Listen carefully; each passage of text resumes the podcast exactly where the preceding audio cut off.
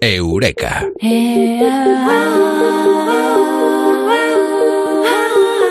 Que es una expresión científica eureka que se utiliza en ciencia cuando se descubre algo.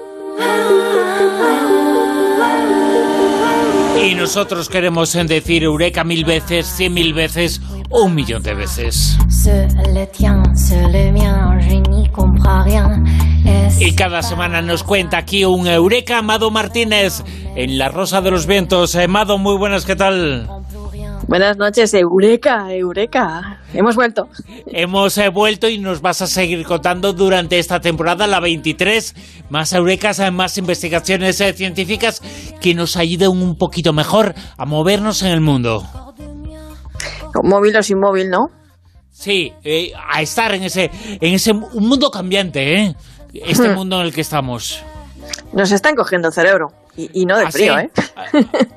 Eso es lo que dice una investigación científica, ¿no? Que en vez de agrandarse, lo vinculamos a la inteligencia, el cerebro se está reduciendo de tamaño. ¿Es esto cierto?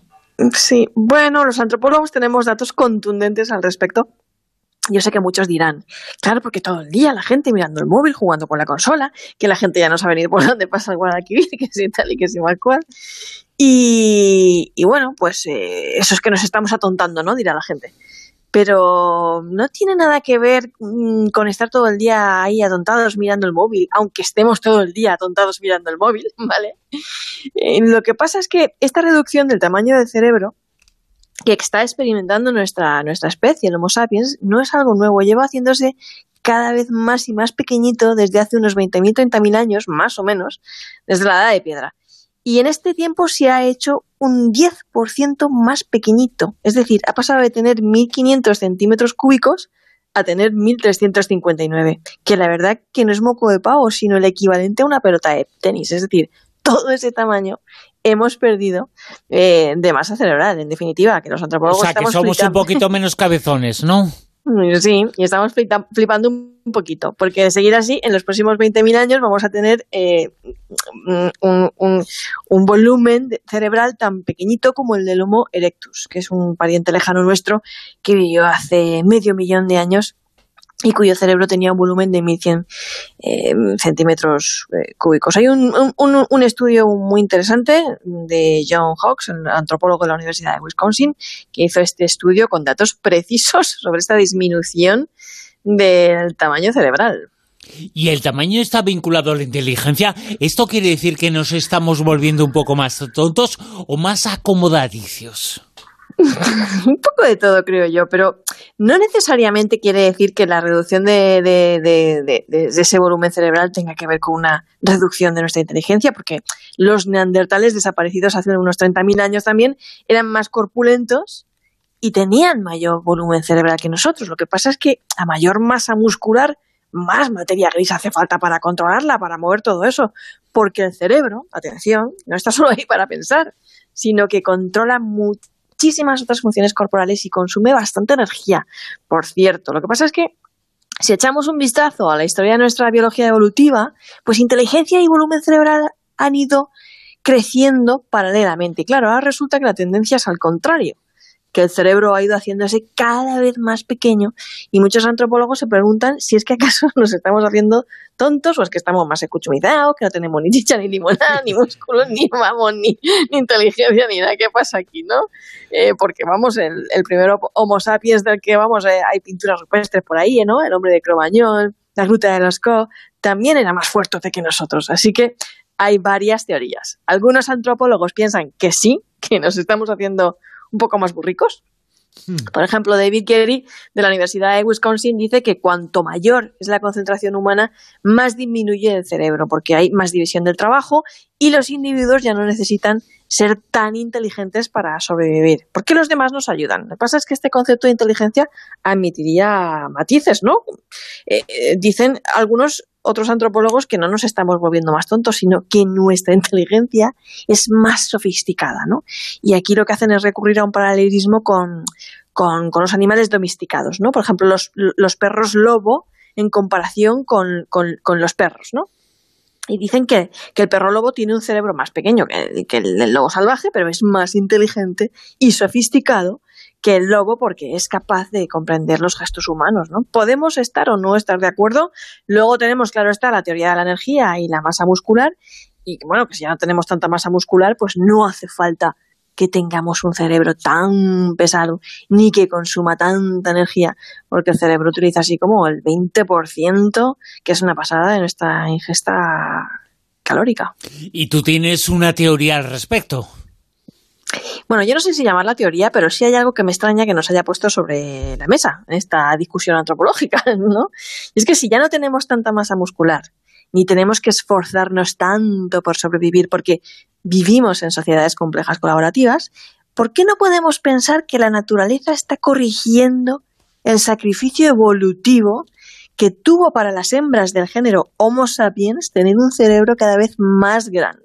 Y tú me dirás, ¿Y qué sacrificio es ese? Es que os comisteis la manzana del árbol prohibido y Dios os castigó teniendo que dar a luz con mucho dolor. pues no, no nos comimos ninguna manzana, dejamos de andar a cuatro patas, como buenos primates, y nos pusimos de pie, a caminar erguidas. Pero para caminar sobre dos piernas, esto eh, trajo consigo un estrechamiento del canal del parto. Ahora bien, si tú ese estrechamiento del canal del parto le sumas un cerebro hiper mega grande, como el cabezón que tiene el Homo sapiens, pues claro, ahí ya la cosa se pone fea. Porque el feto no solo tiene que atravesar un camino rocambolesco para nacer, sino que tiene que hacerlo con un pedazo de cabeza, por un túnel muy estrecho. Y somos las mamíferas que peor lo pasan al dar a luz, las que más sufrimos, las que más riesgo corremos de morir, pero también somos las crías más vulnerables del planeta Tierra, porque mientras un potrillo se pone de pie nada más al poco a nacer y pronto puede valerse por sí mismo, pues nosotros eh, nacemos a medio hacer, como yo digo, y nacemos a medio hacer sencillamente porque no podemos terminar de gestarnos dentro del útero materno, como otros mamíferos, porque nuestro cabezón es tan grande que romperíamos a nuestra madre ahí en plan alien. Y poco más o menos este es el sacrificio evolutivo que las hembras Homo sapiens y nuestras crías tuvimos que pagar por andar de pie erguidos con un cerebro cada vez más grande. Así que a lo mejor esta disminución del volumen viene a corregir un poco también esta pega evolutiva, ¿no? Para facilitar el parto, una cabecita más pequeña, es más fácil de alumbrar, por lo que yo creo que esto de volver a andar a cuatro patas no lo veo, ¿eh? pero lo de disminuir el cerebro yo creo que sí que resolvería un poco ese dilema obstétrico. Y fíjate que es eh, curiosísimo esto que nos cuentas. Eh, la gente puede verlo en una imagen que seguramente han visto en alguna ocasión. Eh, cuando, por ejemplo, un potrillo nace, nace y corre enseguida. El ser humano tarda mucho tiempo. Digamos que esa gestación... hay una parte, un tiempo que se está en la madre, pero un tiempo en el cual en el exterior eh, tiene que hacer eh, cosas eh, para seguir creciendo. Digamos que otros mamíferos nacen, entre comillas, más completos que nosotros. Nosotros continuamos el desarrollo una vez que hemos nacido, una vez que se ha producido el parto. Efectivamente, por eso tenemos que continuar desarrollándonos fuera del útero y somos tan vulnerables y dependemos tantísimo de nuestros progenitores durante tanto tiempo. ¿Y cómo podemos hacer para aumentar eso que es, llamamos eh, la materia gris, eh, que vinculamos eh, mucho a la inteligencia? Pues mira, hay muchos estudios y, multitud sobre cómo se aumenta la materia gris y cómo disminuye, porque también encoge al margen de la evolución, ¿vale? Al margen de, este encogimiento evolutivo, también durante nuestra vida podemos experimentar pues mm, diferentes modificaciones cerebrales que, el volumen eh, de la materia gris aumente o, disminuya. Y eh, bueno, pues mm, por qué cosas encoge el cerebro, ¿no? O, qué atrofias podemos sufrir. Bueno, pues atrofias típicas cerebrales, enfermedades neurodegenerativas, la vejez propiamente dicha, pero también el estrés. El estrés encoge el cerebro y el insomnio.